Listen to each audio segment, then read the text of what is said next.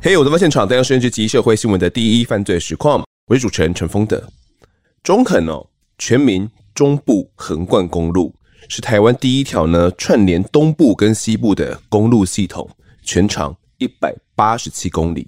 当时呢没有精密先进的工程设备下呢，开路工人靠着十字镐与炸药，牺牲了两百一十二条人命，费时将近四年。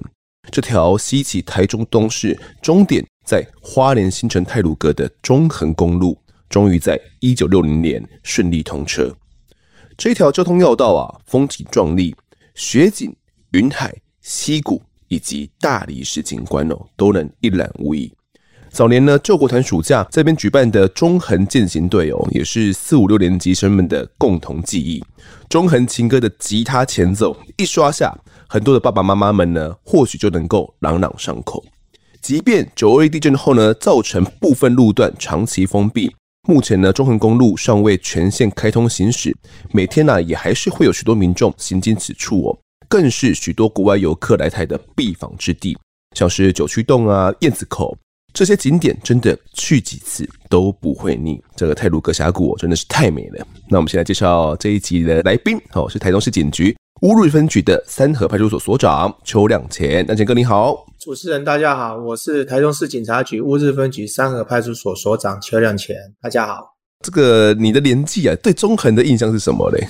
呃，我的年纪对中横的印象，我小时候去过中横，是做的那个台汽的客运巴士车过去。后来长大之后通警之后，我是常常骑重机车上中横去看云海，去看合欢山走走，哦、去看漂亮的山景。真的是非常适合去那边旅游。是的，其实不说不知道啦，我跟亮干哥啊，刚开始在聊天的时候，就谈到说，其实亮干哥好像也是我们节目的观众。是的，是的，我常常收看这个贵节目，这节目做得非常好，而且可以吸收一些经验，办案的经验跟人生的一些观点，都从这里面大的启发。是的，是没有你这个太太吹捧了，太夸张了。人生观点也有启发，确实，对对对对对，把握当下，对，把握当下啦。我们刚刚简单谈一下，说这个首长之前第一次看到我们节目是妈妈嘴的案子嘛，刚好是在电视上面看到的，是的，所以说想不到今天也会上来上这个节目，很觉得很荣幸，很谢谢给我这次机会。是，这亮晴哥也是老刑事了，后来呃干了刑事很多年，后来才转任这个所长嘛。是的，亮干哥，你说中横公路哦，你可能经常会骑重机啊上去看风景嘛。那这样一条风景秀丽的中横公路，究竟会发生怎么样的案发故事呢？准备好的话，就去听这一集的《我在案发现场》。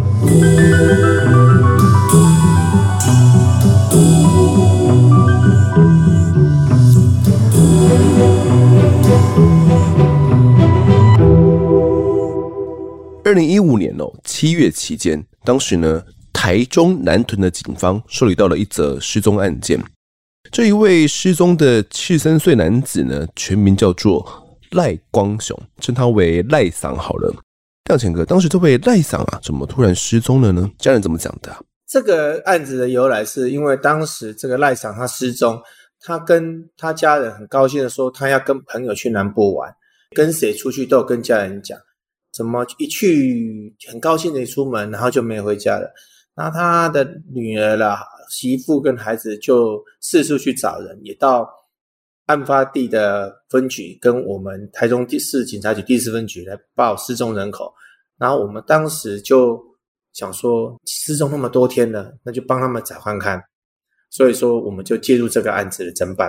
哦，了解。所以当时所长，你是在这个四分局在服务吗？当时我是在四分局侦查队的刑事小队长。嗯，然后接着长官就觉得说，这个案子就为民服务嘛，年纪那么大了，帮忙找，然后就把它当做刑案来侦办。他就交代一句话，那我记得那时候的分局长是刘新民刘分局长，他说小案大办，然后就让你操操兵，把这个当做刑案办，让那个。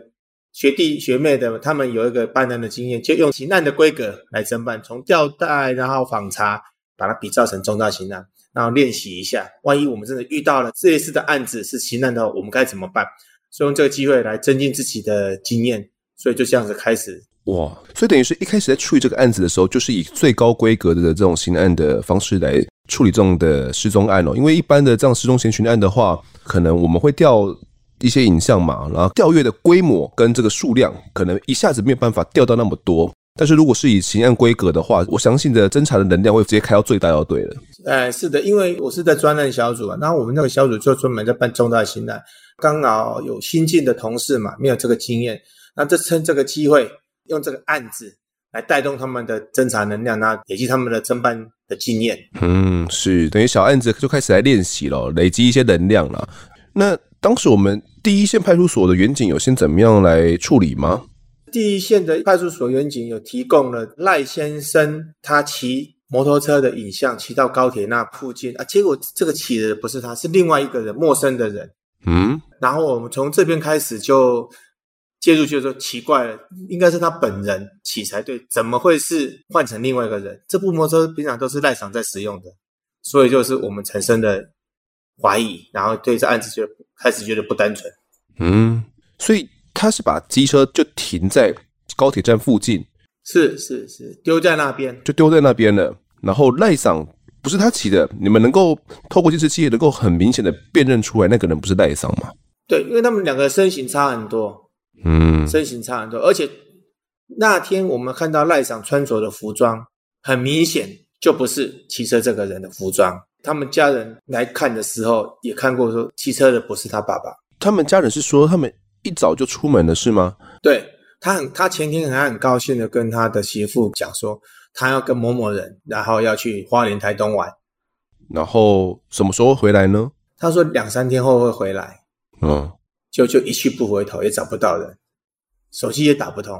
了解。当时赖桑呢，他要出门的时候跟家人说要一起出去玩的这个人呢，我们先称称他为阿如好了，阿如啦，呃，这个阿如。家人知道说赖赏跟他平常有什么交情吗？阿如这个嫌犯呢，他跟赖赏是牌友，打麻将的牌友。那阿如平常他在家里的旁边有租个房子，供这些老人家平常在打麻将消遣。这个嫌犯他就就跟老人家聚在一起嘛，啊，赌博总是有输赢啊。然后我们的赖桑觉得说他有诈赌，所以他输钱了，他找他理论。然后在这个情况之下，他就。跟他的牌友那些老婆啊，跟他讲说啊，杨红茹就是我拍掉了，所以压掉，哦，因为垂利润在输还这期。然后这个话传到杨红茹那边，他就很不服气。他这个人很爱面子，然后很注重外表啊，然后他是真的是外貌协会的，人家觉得说你就是要光鲜亮丽，人家才会尊重你。他本身的那种自卑感是很重的一个人，价值观跟自卑感是很重，他就处心积虑的找这个赖桑。来解决这个问题，他诚心撂下一句话说：“有一天让他好看。”在聊天的时候，那旁边人问他讲说：“那、啊、你怎么让他好看？人家是从前是硬底之人，有有练气功的，就是那个从前在表演气功的，被人家打那个。”哦，你说赖桑有练过气功哦，那么猛？对对对对，他就是那时候在表演气功的人，你怎么打他？他说：“怕了，怕别人也不用掏呀。”就有这句话，我们在当时在访查就有听到老人家。在讲这个事情，所以他这个事情他已经计划很久了。他认为，他说他在他们的村庄里面来这样子亲门打好来叫港工一把拍叫，嗯，哦啊，和大家干嘛讲啊？有杨红茹让你把拍叫，让你讲尖尖叫尖挤，其实他就觉得脸拉不下来，然后要打又打不赢人家，人家练过硬气功的嘞，在心里。对对对对对，我记得我们那种小时候不是有那个卖药的或什么，都会到各个村庄的。庙口去表演练气功，他就属于那一类的那种表演者。你说他胸口碎大石啊？啊，是的，是的，就是那个扁担啊，是铁条，往你的背一打，然后就说哦，这个你看我吃这个运功神很有效，就大概那那类的表演者，所以他是蛮有功夫底子的。那当时我我是我们是怀疑说他应该这案子应该是有计划很久，所以他先跟赖赏说他要跟他道歉，赔他一笔钱，然后带他去花东玩，后来就一去不回回来了。刚开始的经过就是这个样子。你刚提到说这个杨红儒啊，我们先称他为阿儒哦。我们目前锁定这个嫌疑犯，他有说过打不过我可以来阴的，是不是？我可以用掏诶，中文讲的话就是用毒的就对了，下毒哦。对对对，下毒。阿如本身就有在经营这样的一个老人麻将，是不是？就是可能他找很多老人来，然后在他的一个空间里面来打，那他可能从中啊就来抽一些这种抽头金。可能有胡牌的话，就给他多少这样子是吗？对，然后他因为他是更生人，他一辈子差不多的时间都在监狱过了，然后他觉得他是个老兄弟那种愧靠啊，就认为说我关鬼，我是老兄弟啊，其实也是啦，他就是国语叫老屁股那个老兄弟，那个那种愧靠，那他只是吓吓那些老人家，认为他说依旧告来的，他有他有很有社会的地位，这个兄弟那种感觉啊，他活在那个入狱之前那二三十年那种那种情境之下，他。他觉得他有社会地位，关关顾啊嘛，按真卡人，那干嘛关顾的起，根本我们理解。哦哟，罗摩，比价罗摩，都会都会怕他，都会怕他，所以说他就靠这个游走在老人家之间，去看谁有钱啊，谁谁有钱就弄你敢蹭那种感觉啊。是，那当时赖桑啊，就去到他的这个老人麻将那边去打牌，然后也跟他打了，结果他自己输钱了，觉得说，哎，会不会是你这个阿卢给我？冲掉，动手脚哦，来赢我的钱哦。啊，这个赖桑又又很很可爱的，他如果人家去赌博，那劝人家不要去。你讲那种博派叫那卖摩羯阿博，所以说这个更让阿如拉不下脸，说阿我利用这阿你的我的我争头行啊，靠你家周气和这人来，我就搞你生为怀恨在心呐、啊。是，所以当时你们这样访查之后，就觉得说这个赖场的失踪哦，肯定跟阿如脱离不了关系。尤其当时他要跟阿如出去嘛，然后阿如又。不知道为什么又骑他的机车到了这个乌日高铁站哦，所以觉得哦，一定跟这个阿鲁脱离不了关系。当我们找到这个车子之后，他们家人曾经去阿祖家里找了好几次，阿祖同时也失踪了。那我们更加确定案子就真的很不单纯。这个就跟这个这个李组长眉头一皱，发觉案子真的不单纯。那真的是这个样子，因为两个人同时失踪了，而且那些老人家平东西诺这里没有靠下来人，全部都。近身拢唔敢讲话啊！伊感觉会惊，因为这个阿如卡电话当来交代，讲叫你唔通黑白讲话哦，一个一个交代，一个一个传话，啊，大家都怕了。所以我们当时在访谈的时候访查，一份笔录都做不到，我们只要听人家口述，然后他请他做正式的笔录，也不愿意。然后又有人透露出说，这个阿如啊，他自己也觉得警察会找到他，所以说他也失踪了。在经过我们的。发现说，确实，最后的身影是在国道三号，我们古坑休息站，我们有看到赖赏跟阿如的身影。当时发现的时候，赖赏是坐在阿如所开的进口车的副驾驶座，而且头已经熟睡，歪到一边去斜睡。那我们想说，完了，大概这个赖桑，这是他最后的画面，大概应该也是没命了。因为我们当时有查阿如的诉请资料，哈，前科类的一个人，他的犯案的手段就曾经下药，然后洗劫哦人家的钱财好几百万，甚至连当时人家他的车子跟他开走，那我们就怀疑说，是不是赖桑也是用给他用同样的手段迷昏的？可是这个赖桑有那么多钱吗？有那么多钱值得他去抢吗？赖桑不是有钱，他这个案子纯粹就是报一个恩怨。因为他拉不下脸，他自卑感是很重的，而且他又要凸显在他们的那些老人家周边的身份地位，然后你再这样子跟他戳破他的谎言，然后让他拉不下脸，说你在跟我把拍叫，跟我真叫，他就很不服气，很不爽，假借这个要跟他和解，要给他红包，好堵他的嘴，带他出去玩，然后趁机把他处理掉。是，所以当时你们这个调监视器有就有发现。阿如跟这个赖桑，他们是真的有开车，然后上了国三嘛。最后面看到的声音是，他们有在休息站稍微休息了一下，然后那个监视器刚好拍到了赖嫂就靠在这个副驾驶座。这个镜头的话是只有阿如下车，赖桑没有下车。我们那时候就预测他应该遭到不测了。刚好他那部车停在开过去的角度，我们很明显的看到他们两个人的影像，而且。你看到阿如一个人单独下车，所以赖桑就靠在副驾驶座那边的窗户，然后就一动都不动，像是睡着了一样，熟睡熟睡。哦，所以你们就觉得哇，可能跟他之前那些洗劫的案子哦，可能很有相关哦。他之前这样犯案手法会不会也用在赖桑上面哦？因为人的话都会是用自己最熟悉的方式来做事情，那已经是一个惯性嘛，是一个习惯嘛。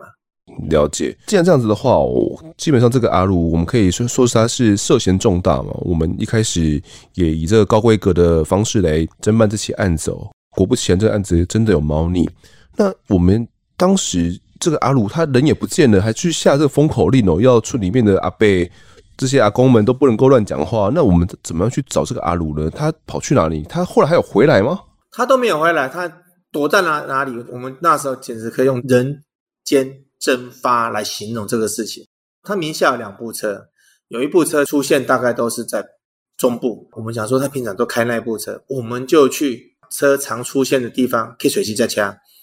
啊，阮伫过西边，东叔大概拢伫西边咧过。忽然间，东叔就诶，小诶，车伫当兵出现，我哪有可能？无可能啊！当兵是对，当兵就是他应该是清泉岗的靠近市区这边，但是他出现清泉岗靠近海线这一边，我就安尼都唔对啊，这跟我们所有的资料都不起来啊！我按你是安那吹掉？伊讲啊，阮就等到巴肚就枵诶，啊，就去食饭，食食诶，想讲无死气洗洗咧。啊，想讲看有一间庙，啊，无来庙啊，拜拜，就是求个心灵的那个寄托啊，拜拜看赛吼，反正灵感找一下车无，啊，怎么找不到庙？啊，忽然间草丛里面过了这台车，哇，那怎么怎么这么奇怪啊？我说真的来讲，不要开玩笑，因为平常我们都喜欢开玩笑习惯了。有时候可能是他们他们在捉弄我，我说我去看，就果不其然，他的车就在那里。你说这个阿鲁有两部车嘛？所以他其中一部车，一部，一部国产车，一部进进口车。这部国产车就在中部这清泉岗附近。哦，就在这个草丛里面被他们看到了。对对对，然后我们就在那埋伏。埋伏的时候，忽然间有一个关系人，就是证人，他来开车。他也老实讲，这台车的来龙去脉，讲的是阿祖被招了去捡而已，给卖欧北告。哦，但是个阿表发言讲，这个证人也是帮他去弃尸的其中一个证人之一。但是这段时间也阁无敢讲，伊讲揣到伊就惊到要死啊，错干呢，鬼哭错干呢。当时你们在埋伏之后，这一个人突然来了。当时埋伏的经过是怎么样？看的就是他来开车，那我们当然是跟他拦下来嘛，把他带回来嘛。哎，惊到要死，鬼哭错干呢？我阿是你惊啥嘛？欲言又止，伊惊讲，伊若讲实话，对他不利，因为大家都有风声说赖桑被他做掉了，他也很怕啊。他其实他也是。阿儒的一个笑脸的，都是叫他做一些事情，跑跑腿啊，开开车啊，所以一改就在车上而已。那我们发现他是故意要转移我们注意力，所以把车让他开，他开另外一部车逃亡去了。阿光啊，出来挡来西尊一满恭喜位，那讲的话都是吞吞吐吐，但是我们也知道里面有猫腻啊，也也有猫腻，一个行不共的行不共啊，就惊这个人后来就是跟。阿如去弃尸去赖上的在车上那一个人，那时候我们都还不知道。那我想说啊，嗨啊，啊怎么找到这部车不是他开的？那我们心都冷了。我们在那埋伏那么多天，他出现了。我记得那天中午突发奇想，我请同事说：“你赶快查一下另外一部车现在有没有过户。”就是那么巧。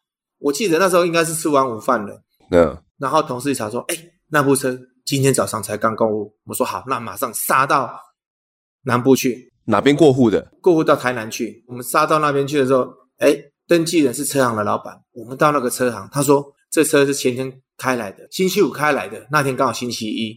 他说星期一才能过户，所以说他车子开来开来了，证件都好了，今天星期一要过户。那时候我们去已经傍晚了嘛。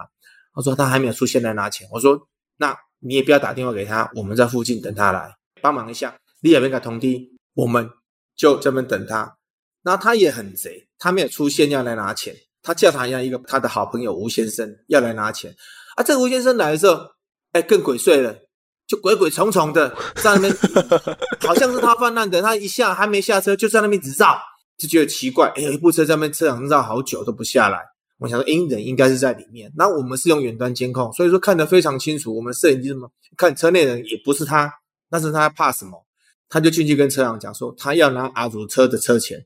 然后那时候我们已经交代过了，因为怕说大家以后有争议，要亲手钱要交给阿如哦。这个吴先生就把他请跟他讲说，请他本人来拿，然后就这个借口，他就鼻子摸摸就走了。然后我们就开始跟监这个车，哎，就发现说跟他的时候也是很很鬼鬼祟祟的，等一下绕去巷子，等一下绕去红绿灯，我们更加怀疑说他应该是接应他的人，是他很很要好的朋友。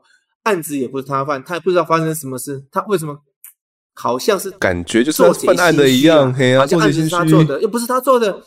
然后我们发现他目前住的地方是一个透天的别墅，也没有看到阿如，然后想说他应该不是藏在那里。然后第二天他又来拿钱了，表示他们两个有在联络。他说他是接过阿祖授权，他来可以来给钱，有收款，伊来给钱，所以来给钱。然后我们他讲嘛，讲坚持就是他看到他。后来这样子转转转转，查到这个吴先生，他虽然住在台南市区，但是他的老家是在左镇的山区。台南市左镇区里面还有一个山区就对了。对对对，山区里面那个从地表上是看不到的。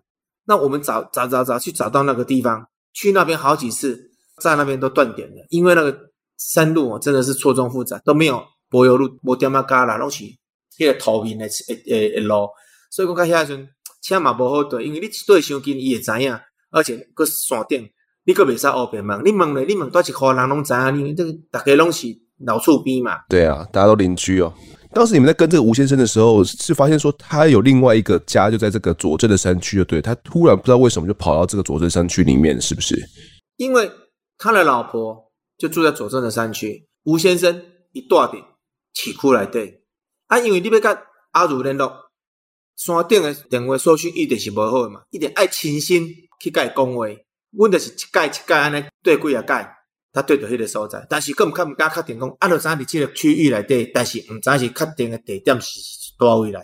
只知道这个区域到底在哪一间哪个屋子不知道，又不敢乱问人呐、啊，怕问一问打草惊蛇、哦。因为马博屋子，它就是一个竹林果园跟竹林，然后我们就要去排除，想到没有办法了，我去跟朋友商借了一部那时候的四轴飞行器，那大概。直径大概一公尺，那时候飞行器刚好要起步流行的时候，那是我们台湾自己研发的。这空拍机哦，对对对，一公尺很大台诶，一公尺很大。我记得他们来的是开两部车，一部货车载，然后三个人来，几个操作，一个看影像，一个看天空。为什么呢？因为刚一趴的等会爽。然后我们从那个山头一直飞，拉高之后飞，隔了两个山头，看到我们要找的地方。因为我嘛在边仔里看嘛，看讲阿姨安怎找，大家讲讲什么所在，就一看，哎，在一个竹林里面，竟然有一栋大概两三百平的铁皮屋，那四周都是鱼池，然后你从地表上面看是看不到这个 这个铁皮屋了，这栋铁皮屋这边工寮的，然后我们就说，哎，对了，应该是在这里，因为每次跟车跟到这里，就附近就是只有这栋房子而已，啊，为什么我们看不到？因为我们在地面上，竹林果园挡住了，而且那个路。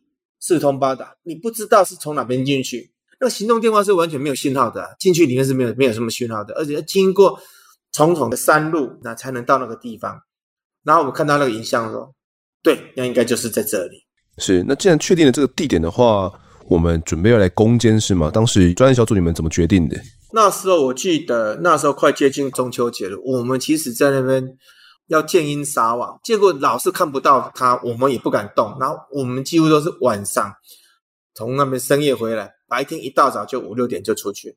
其实就看到那一次阿祖出来打电话，但是我们没有动他。我那时候还还为了跟他，我们都是开车，那在这种偏远的地方，他有到市区去打公用电话。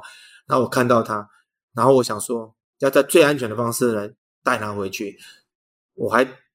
跟他用符证，跟我的名片，跟我的身份证，就换了一部机车拿来跟监，因为他是蛮老鸟了，都知道警察会跟，所以他很小心，很小心。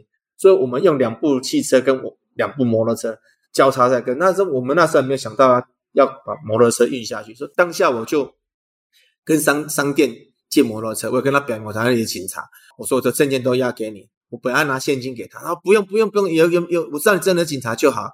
然后我们也不敢讲说我们要找什么人，就这样跟跟跟跟，看他进去之后，进去之后我们就没有回来了，我们就请专案的检察官李成林检察官，还有我们这个邓副局长，然后我们的分局长，然后我们的队长，大家研判说好，我们就隔天早上攻坚，那就是我们的现在少年队长陈文哲陈队长，他就带领着我们去攻坚。那是攻进去的时候，发现靠腰啊，他的房间有他的衣服。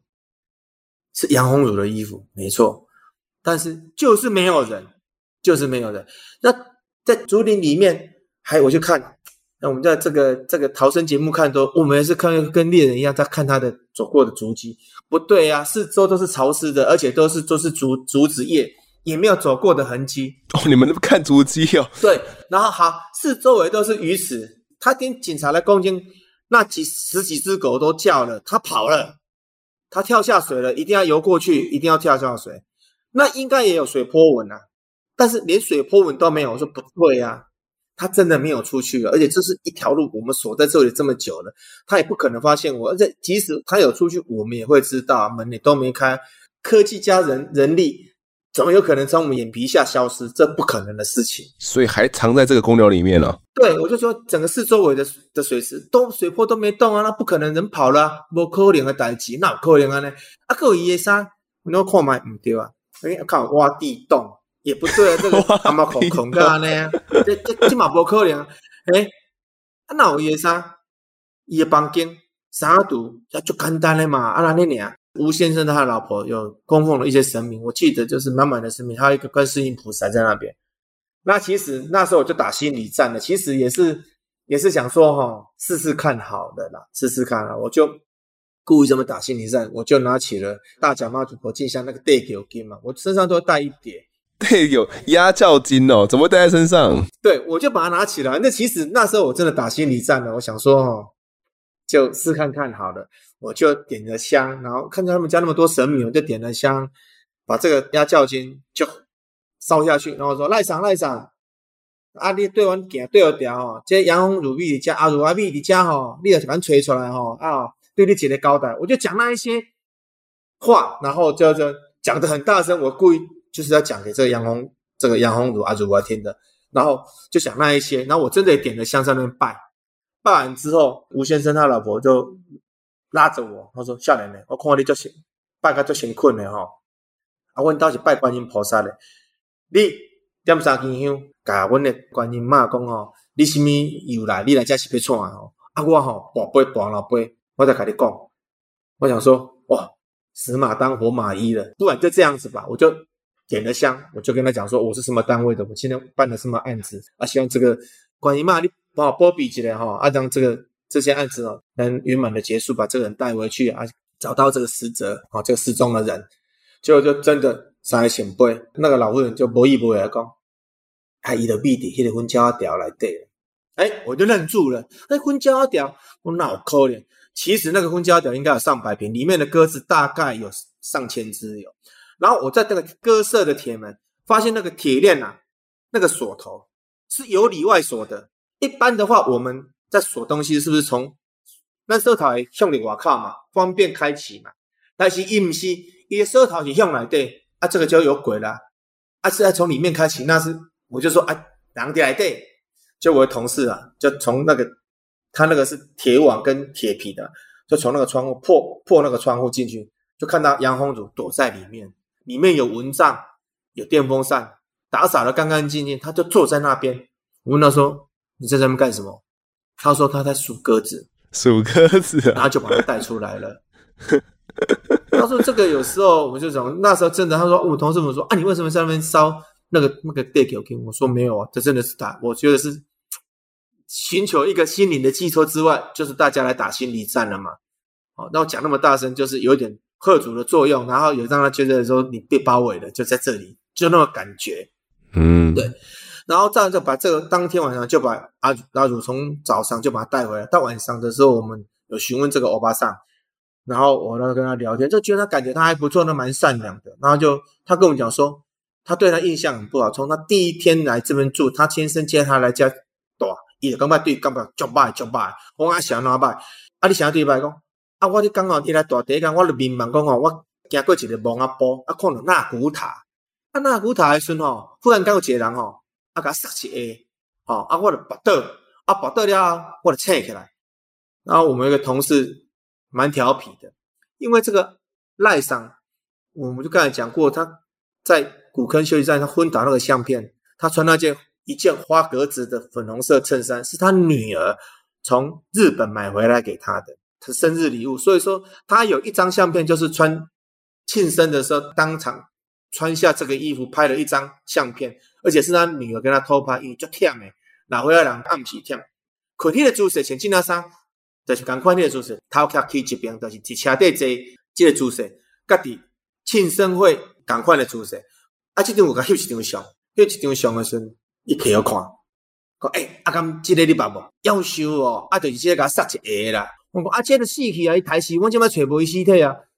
我还记得当时我们的那个椅子啊，上海练那哈，办公桌那个 O A 的椅子，一蹬就扔卡，嘿，一转扔卡，规个人拢流泪个头卡了，我那个插起来，他一句话都说不出来，就就是他，他跟我讲了，一卡杀一个，我们觉得大家都就不可思议耶。这个老太太就真的这样讲哦，真的梦到这个人就推他一下，对。我觉得这个赖场的人蛮正派的啦，一等等一下还有一个故事，我是觉得，所以说有时候真的很不可思议啊。这个他先对不可思议，他是很一个很正派的一个一个好人，所以说那时候我们就觉得很奇怪，他说怎么会这样子这么神奇嘞？那当时你们将阿鲁给逮捕之后啊，他是怎么样反应呢、啊？因为这个活要见人，死要见尸嘛，不管怎么样，我们都是要跟他问清楚啊。阿鲁带回来的时候，我们又回头找这个。送他车子那部国产车那位先生，因为我们把他带回来，问他说阿如的事情跟赖长的事情，他真的吓死。我说你现在可以老实讲了，你可以老实讲，人我们阿如被我们抓了哈，一晚两条，你老实讲，你尸体都要坑几多？他出来等到暗时要高点，跟他磨磨磨磨到晚上，他一两点的时候，我说你想想看，你真的好好想想看，他曾经跟你说过什么，做过什么事情。从头到尾开始讲，从他失踪的时候那一刹那开始想，他就开始想想说，你到底跟他有没有去丢过东西，或是去哪里过？想了想说，有了，但是可能不像呢，因为他那个桶子很小，诶他有去中横丢，为什么过来？哎，巧起来，他有带你去中横丢，然后那鞋汤啊，他细粒吧，不可能逮人啊。我哎呀，那跟你讲，啊，你敢无敢问讲，伊拼什么物件？伊讲有啊。我有甲问啊，伊讲一片还是伊做安非他命吼工厂做了无成功，一寡化学器材甲一寡药品，一经检查发现，伊就伊去拼。我们全部人说安尼对啊，应该就是去丢，应该就是这个事情。但是他说那个桶子很小诶、欸、那么小诶、欸、多小啊？它大概多高？铁桶的 size 有分好几种，我们一种标准桶那个油桶那是大的嘛，但是一片起来是比那个正常的油桶还小。大概在九十公分还是一百多公分，三分之二的，三分之二的。然后他放在他的进口车的后车厢，然后他带他去中横。结果我们带他去中横找，他说：“警察先生，你也找无，你也别使怪我，我感觉还是无可能的呀，哈，还不可能整尸体。”在在这之前，你们有先问了一下阿鲁吗？他是他对于这件事情他怎么说？伊讲啊，我落去台台东，伊讲伊要去找什么人？啊，我落分手啊，我都无看呀。哎呀，一个大我嘛唔知啊，他退得一干二净啊。反正赖神要去台东了，他不知道了。为了去台东佚佗，哎，爱公伊要去找朋友，我就分手啊。哦，然后他就自己回来了。就伊就讲伊家己当啊，家己唔知伊伊下落啊。那他干嘛把他的车子还要骑回去那个高铁站呢？哦，对，这个很简单。那后来我发现的是，正是因为赖长去找他，他是开奥多麦去，啊，伊奥多麦骑去的时阵是不是老弟因到了？赖长奥多麦老弟阿如话因到了。啊，老弟，因到了是毋增加？那警察去找因，找人去找，停到门口，你要安怎讲？啊，都不得对领导，你甲讲人无？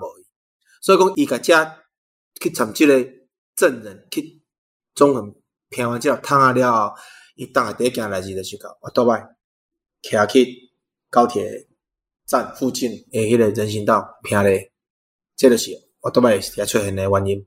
了解。当时你们问阿卢，阿卢就是说，反正我就是跟他在台东就分手了啦，之后我就一个人回来了，我就没有看到他了啦。有这样的说法之后，后来你们才觉得说啊，这样不行嘛，我们才把另外一个这个关键证人哦，也把他找过来。这个人我们先称他为这个小青好了啦。哦，小青这个就是，就是、阿 K 妈？嘿，阿 K 妈好，阿 K 妈，那我们问他，他就说真的有把东西丢到中横上面吗？他记得丢在中横的哪一段吗？阿 K 妈带阮去现场的时阵，阿嘛足奇怪哦。伊本来是讲伫合欢山家，可合欢山家想，诶、欸，应该是无无过武武岭嘛，是甲合欢山家。结果伊直直行，直直行，伊讲无，搁直直落，落来说，诶、欸，靠呀，这过到遐是合欢观雾是花莲县的呢。那到那里还过大一点，搁找无啊，搁找无。伊讲啊，每个路口都很相似啊，而且那个都很相似。我们来来回回，那天早上出发，来来回回，而且。一瞬阿祖啊，一连同收押，找不到尸体之下，检察官已经升升押为准了。我你妈揣无这个尸体，我嘛毋知要怎交代，因为人死要见尸嘛，活要见人嘛。但是阿 Kim 带阮去的时阵，伊就讲伊刚来的时阵，头壳怣怣，感冒，伊车底昏昏沉沉。他是开车还是阿如开车的嘞？阿如开车，阿 K 嘛是坐伫车底，伊讲伊头壳怣怣，那依稀知道他到哪里，打开后车厢，把桶子滚下去，然后从那个那个护栏下面这样子推出去。我、哦、啊，你敢揣无？我拿来去去的。河湾关路，我每次都走到河湾关路，就走不过去那个铁桥那里。河湾关路，然后到落阴峡这段一直在找啊，怎么找怎么找，找不回去。好，就再往前推，我们又推到那个呃五里再过去，我们每个地方都找，他都一直换不起步他的记忆。我记得那时候应该是在这样陆陆续续来回好几趟了，甚至他阿 Kim 他为了取信于我们，要我们相信他，他都下车。下来用走的，我陪他走，让他唤起记忆。他就是想不起来。我说没关系，你慢慢想，我们时间很多。然后在那边找不到而急了，我就请同事说：“呃，警察当久总是比较相信民间习俗嘛，然后一些风俗风风俗习惯。”我说：“哎，我就给同事讲说，哎，某某人，你就请他们家人哦，给一瓜金抓银抓来拜，咱已经哦来到这里了，尊重起来拜拜一下，拜一下土地公，拜一下山神哦，请来赶紧祭奠哦，因为。”也有压力的啦，人都已经收押了哈，你弄不出来这个结果哦，这以后就很难收拾。当下又另外一个同事打电话说：“哎，小小小，吹掉啊！我脑壳灵，我阿霞吹掉，讲因厝的人，因新妇甲因查囝讲，因孙仔民望着，因因就是因查囝，因孙仔讲民望着个阿公吼甲讲，啊，你也要找我吼，要经过。”一个红色的铁桥，过崩坑听着水声吼，啊，伊树啊树啊卡等恁，然后他们就这样子过了河湾关雾，到了一百一十九 K 点三那附近，哎啊，真的就是过了一个红色的铁桥，过了隧道，嗯，隧道那个有点有流水声。哦，那个泉水就在那个那个转弯看到了铁桶，啊，铁桶上马博开点工，哎，这到底是这两啊不是？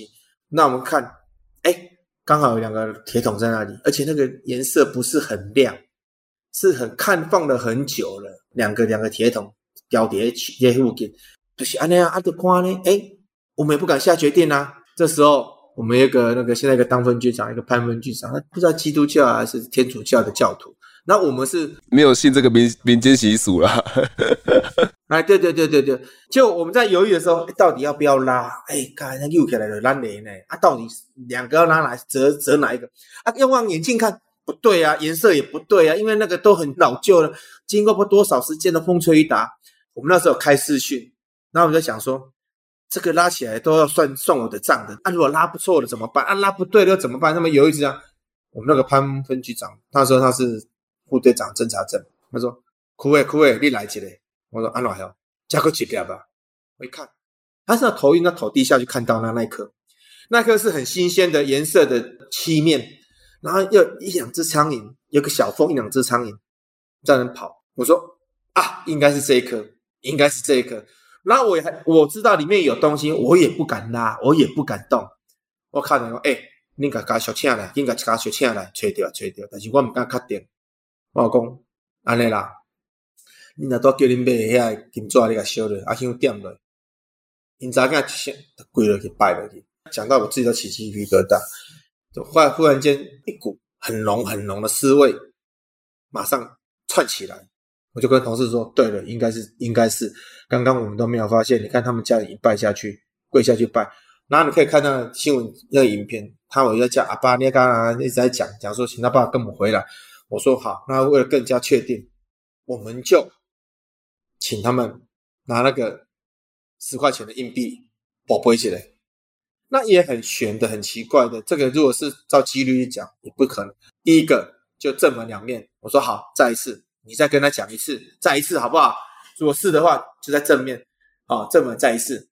连到第三次的时候，我说哈，阿丽娜金家新哈，那个赖上哈，阿宝丽的连刷哈，五 A 那种显杯了，就连续五次都是，就在当下，我们就。从那个货车司机，还有当地的居民帮我们，我们就用绳索，哦，从那个三棵小树挂在那里的铁桶拉上来，一拉上来，我们就是要一翻要两瞪眼的啊，然后就把它打开一看，很明显的就看到那些红色的衣服，他家人就当场就说啊，这就是我爸爸赖上，没错。然后这我们就也是很觉得很神奇的地方，叫做这两三个月的时间，那一年有大水、有地震、台风好几个，我们的赖桑竟然栽了三棵小树卡在那里，可以撑那么久，我们就觉得说冥冥之中就是在等我们带他回去。如果三棵小树真的没有撑住，因为这个台风啊、地震真的掉下去的话，那，那已经到掉利乌溪去了，已经就一路下去了，都到太平洋，就根本看不到了。那一天我记得应该是农历的八月十三，那一天的月亮是我这辈子永远记忆最深的，在合欢山那个那个景象，我永远都记得。就看到一棵松树，那上面挂了月亮，我们后面的运尸车跟着我们要带他回台中，永远都忘不了这一幕。就这样找到这个尸体，连续丢五个醒杯。这个我刚算了一下，几率大概是三十二分之一嘛，就二分之一的乘以五次嘛，三十二分之一。我这个真的是有准啊！你刚刚讲说这个几率也很，真的是蛮低的。这个还有个小小的一个一个笑话，嗯、当时那些一些长官比较不信这个民间习俗的一些长官，他说：“我们天还苦秀的底下的底下的欧北中那么迷信。”到后来对我产生这些疑问的长官，哎。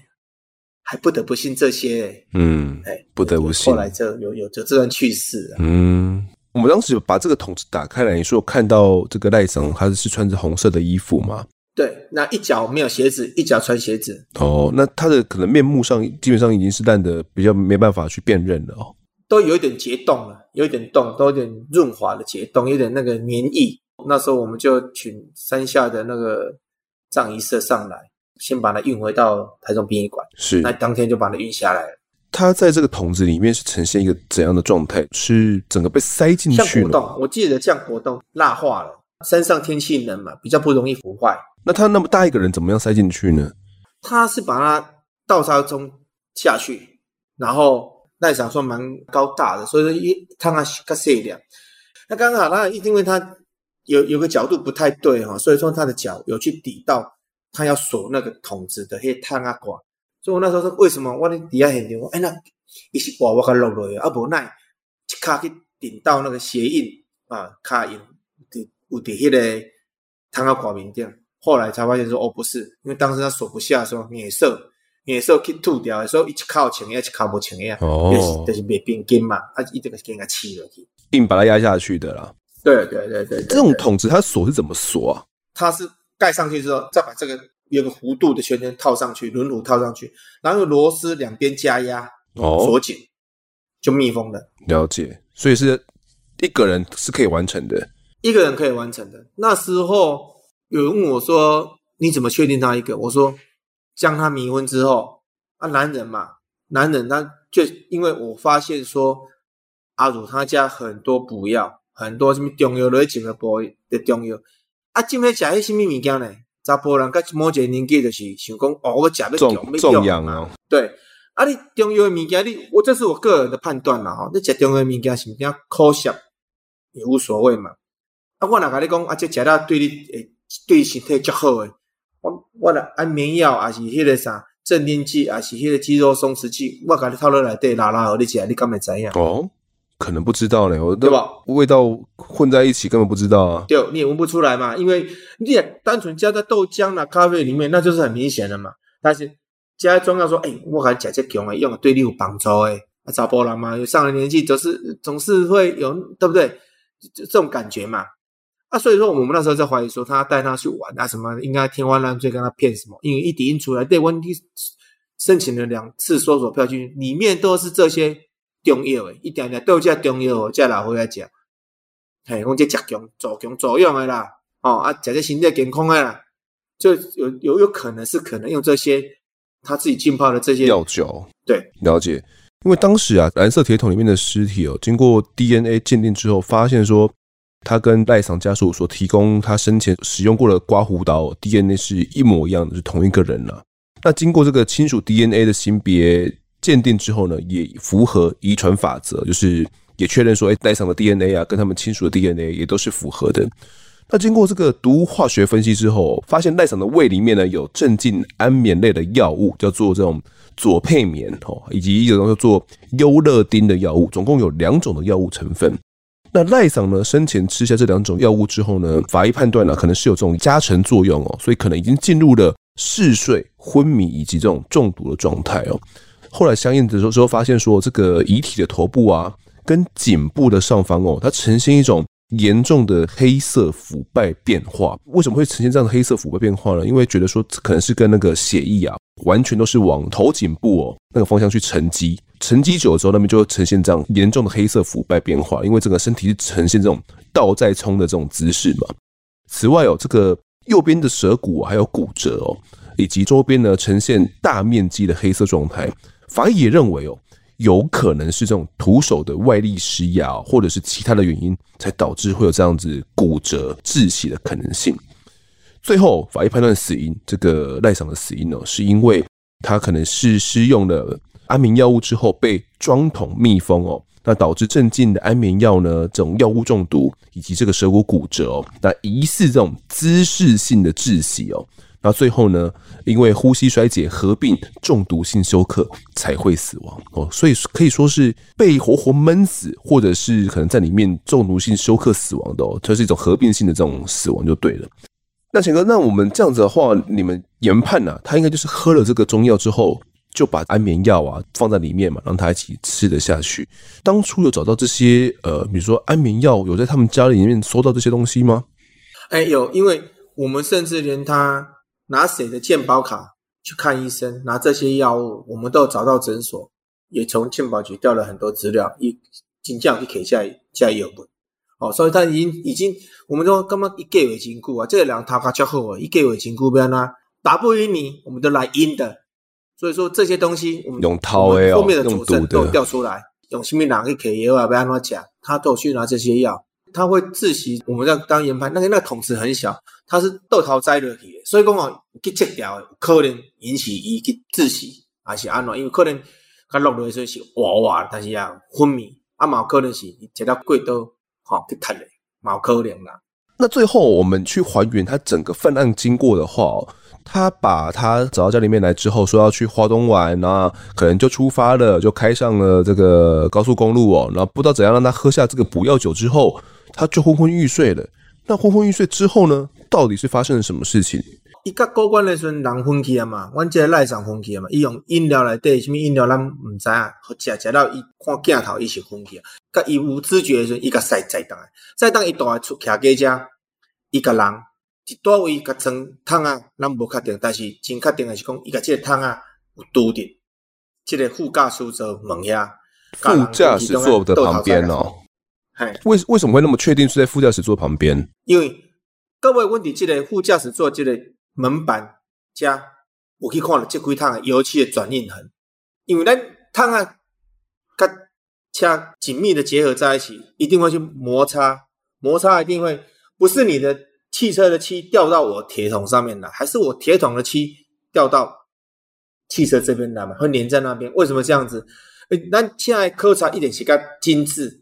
考察品质较好，所以铁桶啊，迄、那个擦较普通，较无法精致，所以伊粘伫车诶面顶可能性较大。果不其然，阮伫遐揣着拢是揣即个桶啊转印痕。这个桶子是蓝蓝色的嘛？这这桶是蓝色的。其实嘛，足奇怪，找即个桶啊的时阵，因为阮逐工拢伫高速公路咧走来走去。哦，有一工呢，我就看到一个卖桶啊，高速公路面顶看到一个卖桶啊，伊个工厂，我来甲边个同事讲。哎，搞不好这汤啊，就去跟卖。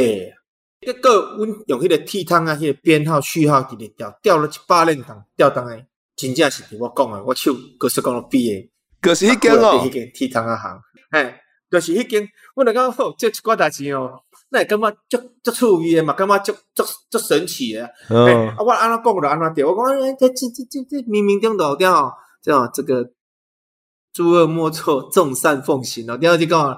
嘿，咁我听下什么足足心塞的啊，想要真心塞安尼一件代志。啊，你讲就像这汤爱顺，咱一多真毋知，但是我发现讲，伊讲啊是专门咧照顾伊妈妈。我着看伊就是较斗相共讲，啊，你你平常时恁恁头家敢会叫你做安怎？伊讲伊他们拢是拢毋爱叫做人去，唯一一届迄讲落雨，所以伊记得足清楚。因头家除了伊照顾伊妈妈，因头家毋捌叫伊讲做啥物任何工课。迄工伊叫伊甲倒起汤啊，互伊烧螺丝，记得足清楚。伊讲伊烧了未拄啊好，伊甲阮老板老板打开重新再装过了啊。哦，没有没有盖好是不是？不行不行不行，足紧张诶，嘿，因为就是咱拄啊咱有讲过，迄个汤啊，挂小可扑起来。一胖嘛，这个脚嘛，脚左左右脚没不一样高，对对对，所以讲伊印尼看护工了，讲老板老板重新打开阿如意的猫，伊最紧张，我袂办，我安尼来记较清楚，伊讲伊来照顾伊妈妈较久啊，伊毋叫伊做啥物任何工课，甲叫伊好好照顾伊妈妈。第一届叫伊倒烧汤啊，我讲过落雨，所以。记忆很深刻，记得很清楚。这个印尼籍的外籍看护，他是帮忙把这个铁桶的桶子给压住、压紧，然后让这个阿鲁来，对对对对，阿鲁来锁就对了。哎，想袂到伊靠较长，所以小可去堵，会看下车无拄啊好，是毋是做生对，所以卡就要吐出来。哎，想袂到伊讲叫伊讲哦，拍几点锁，伊不爱，他会怕啦。那好不容易哦，把这个锁紧之后，但是外籍看护有帮忙把这个桶子要搬上去吗？还是他阿鲁一个人搬搬得动呢？哦，有。伊嘛个倒搬，因为这趟安防疫迄个进口车，日本进口车车顶，因为有关东嘛，搁有铁有重量嘛，有重量啦。你你若讲要练落来，个一样有走练。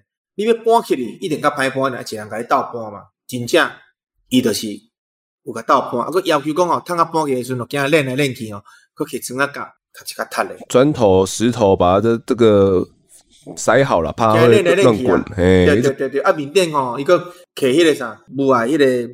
棉被较看的哦，棉被把它盖着，嗯。伊就叫迄个啥，Kim 啊背去，啊 Kim 啊像讲，啊你着你甲我叫，啊 Kim 啊就是本来就伊个少年的嘛，哦，啊就伊嘛是感觉，Kim 啊嘛故意人，伊个少年嘛毋知，伊就平常拢叫伊在做东做西，想背去，哦，咁要带伊去佚佗，啊伊就背去。这个阿如啊，我哩摇啦，伊 他胆小，伊就不敢一个人去哦。唔敢一个人去，所以叫伊背去。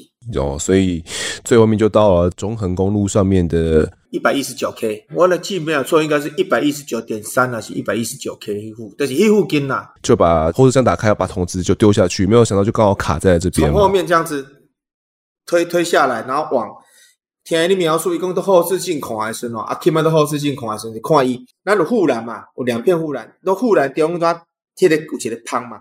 伊都甲连落去，所以讲伊感觉阿 Kim 讲，迄无可能装底人啊，因为迄桶啊细粒，啊对下口就芳有就裂了，迄人个桶啊无大了，迄哪可能底人啊？真正就是底人。嗯，他以为里面是装什么半成品的毒品啊，跟一些这个。对，阿妹他们一个七八的物件，伊是安尼甲骗啦。既然这样子，我们遗体也找到了，可以说算是罪证确凿了吧？那这个阿鲁还能够不认罪吗？哦，他不认罪，他。从头到尾都不认罪，这这样还是不认？他还不认罪，他认为是别人把他干掉。他说：“阿姨个性安尼吼，得罪遐济人啊，啊毋是讲甲我有缘未拄啊好尔啊。阿姨伫甲我去台东去佚佗，家己家己无去诶，家己讲要找朋友，甲伊什么关系？他还不认罪。我们找到尸体放在他来，他还不认罪。你感觉毋是一台，什么都不相信，而且他很镇定。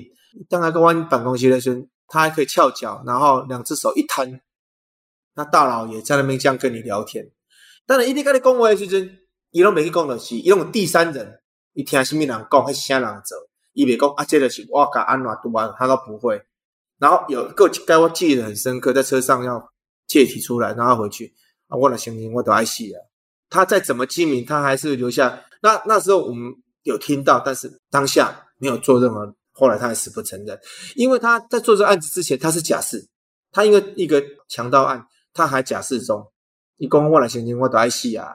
伊这个假释，一千年也用关啊！伊想讲我若卖承认，你无见过，你也无法批条。但是即卖科技要发发达吼，那科学证据是走袂去的。所以我即个给他定罪，他虽然矢口否认，你嘛是用这科学证据跟他定罪。对，不管阿鲁认或者是不认哦，这肯定都是要将他给起诉法办的，再由法官来审酌，说到底是不是由他来所杀害的哦。那这整起案件呢？这个中横捅尸案哦，办到现在可以说是相当灵异了。如果没有赖桑啊孙女的梦境的话，可能哦到现在都还找不到这个蓝色铁桶究竟是被丢在哪边。那这个案子翻转到这边哦，可能听众们都觉得说，哎，这个案算是功德圆满了，我们又把这个尸体找到了。专案人员哦，或许也都是这样想的。但随着另外一个绿色铁桶的出现，案件又往更加不可思议的方向要来展开了。哪边来的绿色铁桶？下一集我们再来持续探讨。那么这一集的我在案发现场呢，我们先谈到这边，也感谢亮钱哥的分享，感谢您，谢谢您。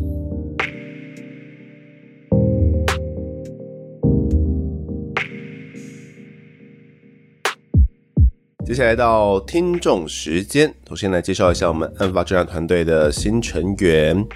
这是新加入的呢，是我们的侦查队长吐司兔。啊，吐司兔他说呢，从第一集哦开始听，听到一百一十四集左右，听到有赞助方案就马上来支持了。都是在上班的时候听哦，还在努力追赶集数当中。很喜欢这个节目，会听到一些平常可能不会接触的社会事，真的很棒，加油！好的，感谢这位吐司兔。那他正听到澄清湖诈保案附近哦，那一个案子呢，我真的觉得很值得讨论啊。那个时候真的是看判决书看得我头很痛哦。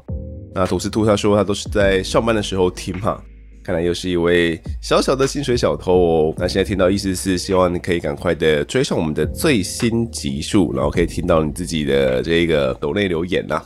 也欢迎加入到我们的赖社群里面，跟我们一起来抬杠聊我们的案件心得。好，接下来读一下各位在 Apple Podcast 的留言。好，第一位留言是这个 Ken Ken Ken Ken 哦，这是四个 Ken。他标题写呢，唬烂灵异事件可以不要吗？听就知道假的，可以不要做这种主题吗？比较想听真实事件。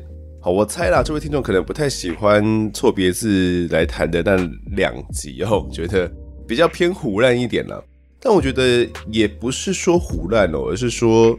嗯，有很多的未解之谜没办法去探究，比如说呢，像是卧龙洞三尸案哦，我我自己就都真的搞不懂，说是为了什么要回到那个地点？那为了什么会一对情侣是在一个地点上吊，那另外一个人是在另外一个地点上吊，然后彼此是有一点间隔的，那死亡的先后是怎么样？为什么嘴巴上跟手上还会有烟呢？那整起事情真的是跟邪教有相关吗？我觉得这些事情在讨论的时候，可能比较不像真实案件有那么多的细节，我们有一些判决可以去讲。不过我觉得谈起来也是蛮有意思的。不过我觉得最主要的还是为了应景嘛，最近是有鬼月期间哦，那谈一些这些比较灵异一点呐、悬疑一点的案子，我觉得大家听了也会。比较有感哦，偶尔我们切换一下主题，切换一下口味哦，不然呃，老是讲一些真实的犯罪故事，我相信大家听久了也会有点疲乏啦。不过这一集呢，我们又回到了真实案件嘛，这个中横桶尸案哦，那除了真实案件之外，也穿插了一些灵异的氛围。我相信这类主题呢，应该会是你想听的啦。哦，只是希望你也可以持续支持我们。好，下一位听众是这个 Isa Chen TW，标题写啊，薄荷绿。每次听到呢，丰德跟有错别字的 Podcast 哦，都会听得很愉快，有时候呢还会不自觉的哈哈大笑。我是从第一季第一集呢开始补追哦，每天听丰德的声音已经成了一种习惯。有时候啊，听到少数听众对于丰德一些比较尖锐的评论，其实呢也替丰德感到无奈哦。毕竟做一集节目，有太多背后的辛苦与细节是我们听众完全不知情的。虽然呢，可建议可以让节目变得更好，但希望观众们看在丰德迷人的声音以及高颜值的份上，可以用词委婉一些。目前呢，听了第三季 EP 五八，陈修将在陈述他的过往哦，其实蛮感慨的，因为一个月之后，他将因为呢毒品以及杀人案又要上了社会版面。也知道呢，丰德及 Q 妈其实都是情绪有点复杂哦。我想我们听众也是如此的。好的，关于陈修这样的部分呢，其实近期刚好有他最新的判决哦，也就是一审的判决结果出来了。当时呢是依杀人罪将他提起公诉，那后来呢这个是依照过失致死罪呢判他九年六个月的徒刑。那这个案子的详细的判决过程呢，我觉得之后我们拉一集哦，就是等判决书出来之后，我来详细跟大家谈一下里面的一些细节，因为我相信有些人是不太能够理解，诶，怎么会只判九年六个月，或者是那为什么是用伤害致死罪而不是用杀人罪来判刑呢？我觉得这都是很值得讨论的。那我觉得等判决书出来之后，我们拉一集来跟大家好好谈一下。而确实啊，当时陈修将呢，他犯罪之后，我们的情绪很复杂，因为他在我们的节目中塑造的形象是那样子嘛。最后大家听完他那些故事之后，他又在犯下这一起案子，我相信是让大家很不能够接受的啦，觉得不是应该浪子回头吗？那我们以为的那位。已经回头的浪子，却又犯下了过错，甚至呢，还有一些听众是有点怪罪我们，都觉得，哎，为什么还要把那一集放在上面呢？那详细的原因，其实我们之前都跟大家讲过了，我们这边就不再提。总之啊，这一起案件呢，目前看起来这个罪证都算是蛮明确的，那也是这样判刑的。那我觉得可能就是之后可能到二审啊，判决确定，可能还需要一点时间。不过呢，我们可以先依照一审的判决内容，先跟大家来做一个讨论跟分享。好了，那这位听众呢，还有说到，就是他觉得我跟赖凯啊的聊天的过程都听得很愉快。我们来聊一些案子的时候，呃，确实啦，我自己跟他聊得很愉快啊。那我其实听了很多听众的反馈呢，看了很多听众给我们的回应哦，我都觉得，诶，他们听起来也很很喜欢。所以我自己觉得，嗯，像上一位听众啊，他可能觉得不是那么喜欢哦，但我们有时候也是要为了多数听众来着想。哈，偶尔哦，找到一些机会的话，可能就会找赖凯来跟他谈一些他。拿手啊，擅长的一些案件类型，我觉得以他的角度切入呢，听这些案子都会听得，嗯，有一些很不一样的这种切入点。那我觉得啊，其实一些听众呢，目前呢，我所看起来的给我们的这些评论啊，我觉得已经算是蛮好的了啦。那近期其实没看到什么非常尖酸刻薄啦，然后就是非常攻击的那些言论哦。有的话我也不会在这边念出来啦，不然让大家这听的都会很生气哦。那我相信大家会来留言呢，就是像我讲的嘛，都是因为想要自己喜欢的节目可以变成一个自己喜欢的样态哦。那只不过每个人的喜欢的类型都不太一样嘛，那我们只能尽可能的找到一个最大公约数，或者是我觉得是最大公约数的样子分享给各位听众。至于他说什么，呃，希望听众看在风德迷人的声音还有高颜值份上，可以用词委婉一些。这个迷人声音还有高颜值的部分哦，嗯，这个就不好说啊，我们不好说。好，下一位听众 P A S 猪他说呢，第一次听 Podcast，我是 Parkes 的听众新生儿，第一次尝试听 Parkes 就接触到我在案发现场，丰德的声音哦，让我爱上就算了，内容真的越听越上瘾。直接开始从第一集开始听，搞好会不会太晚哦？太爱我在案发现场了哦，不嫌晚哦。各位要入坑的呢都不嫌晚。那如果真的是新入坑的听众呢，可以新旧集数交叉去听哦。就是你可能听我们最新的一百五十集。听完之后呢，你可能在等待更新的时候，就可以从第一季第一集呢开始来回听哦。那看到有新集数上了，那你那边听的也差不多，就可以回来听一百五十一集哦。那就是前后衔接。之前有听众是用这样的追更新的方式的，我觉得还不错，就是既可以追到最新集数，知道我们现在在聊什么话题，又可以去听一下之前我们聊过什么案子哦。不过前提是，呃，你这个听的频率是有。一个礼拜超过两集的哦，那你就可以慢慢的追上进度。如果真的喜欢我们的节目的话呢，呃，你也可以从第一集哦慢慢开始来追，也是 OK 的哦。那可能就会比较没办法跟上我们最近讨论的话题了，就有点可惜。好，那下一位听众是这个金田英啊，他说嘞，终于来留言了，从第一集追到现在哦，是我做家事的好朋友。也把我在案发现场呢推荐给很多的亲朋好友哦，很喜欢风德的声音，讲话吃螺丝很 也很可爱，哈哈哈。特别喜欢铁轨杀人案，有检方以及律师方的观点哦。我觉得检方可能真的有伪造证据，但感觉啊，被告真的是凶手。太有趣了，希望案发现场呢继续努力，继续制作好听的节目。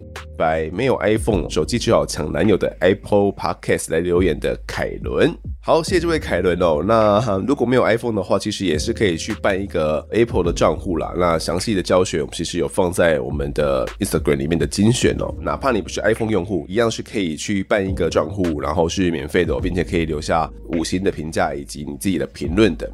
好了，这位听众他 为了来留言，还抢了男朋友的 iPhone 来留下这个五星好评啊，感谢你。那凯伦他呢是特别喜欢铁轨杀人案哦，应该想南回搞鬼案哦，大家可能比较熟悉。那有检方跟律师方的观点，我真觉得我那一集应该是近期内我们比较大的制作了，那也大家听得比较过瘾哦。那他觉得说，哎，警方可能真的有伪造证据这一部分，我觉得可能在我们听完律师的观点之后会有这样子想，但比较可惜的是，在律师讲完之后，我们可能没有办法在我们有限的节目之内呢，再去请到像是检方啦，或者是警方他们来回应律师方的指控。虽然有些东西我能够问的话，我会提前先问这个警方嘛。不过在录制的时候呢，是警方先哦，律师后哦，那所以对于律师的一些东西，我可嗯比较没有办法在节目内呢再跟大家来做求证。不过我自己觉得啦，就是在那样的破案压力之下，你说会不会真的去做出一些比较出格的事情？我觉得是真的有可能的哦。那至于说伪造证据，我觉得这就是一个蛮大的指控了哦。当然了，也不是说不可能。那我想呢，这也是这个案子它有趣的地方。那也相当感谢呢，这位凯伦哦，推荐给自己的亲朋好友。好，最后一位留言是这个苦茶不苦，他说从第一季潜水哦，终于浮出来评五星。节目内容呢越来越多元，每一集都很棒哦，风德的声音都很好听又很可爱，来宾呢也都讲解得很精彩哦，特别喜欢案发好朋友、错别字、俊明哥等，声音好听哦又幽默风趣，谢谢案发团队呢用心制作这么棒的节目。会一直支持下去，五星推推推，好，谢谢各位苦茶不苦哦。我觉得我们节目能够做到现在，真的是要谢谢很多的我们的案发好朋友哦，不管是大家熟悉的错别字啊、T 钉啊、善师等等的，那其实还有很多呃相当支持我们的警察。其实我最近在约访的时候，觉得特别有感了。有些人他们真的是警方办完一个案子之后，他们已经可能已经受访过蛮多次了。那对他们来讲，可能没有那个义务或那个时间，那个美国时间，还来上我们的节目来谈这些案子。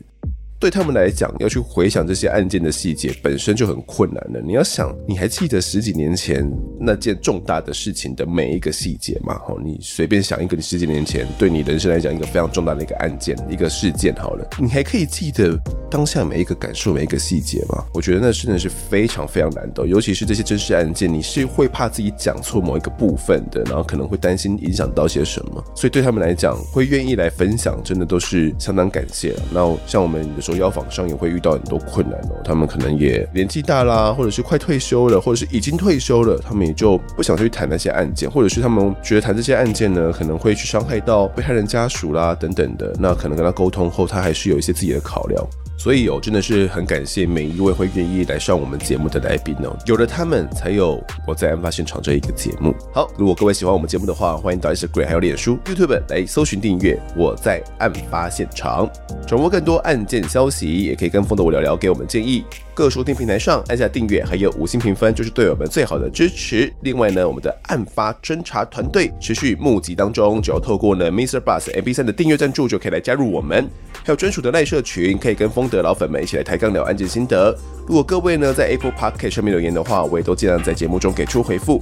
跪求听众们推坑给双方的好朋友，一起听听看不了案子。案发现场，我们下次再见。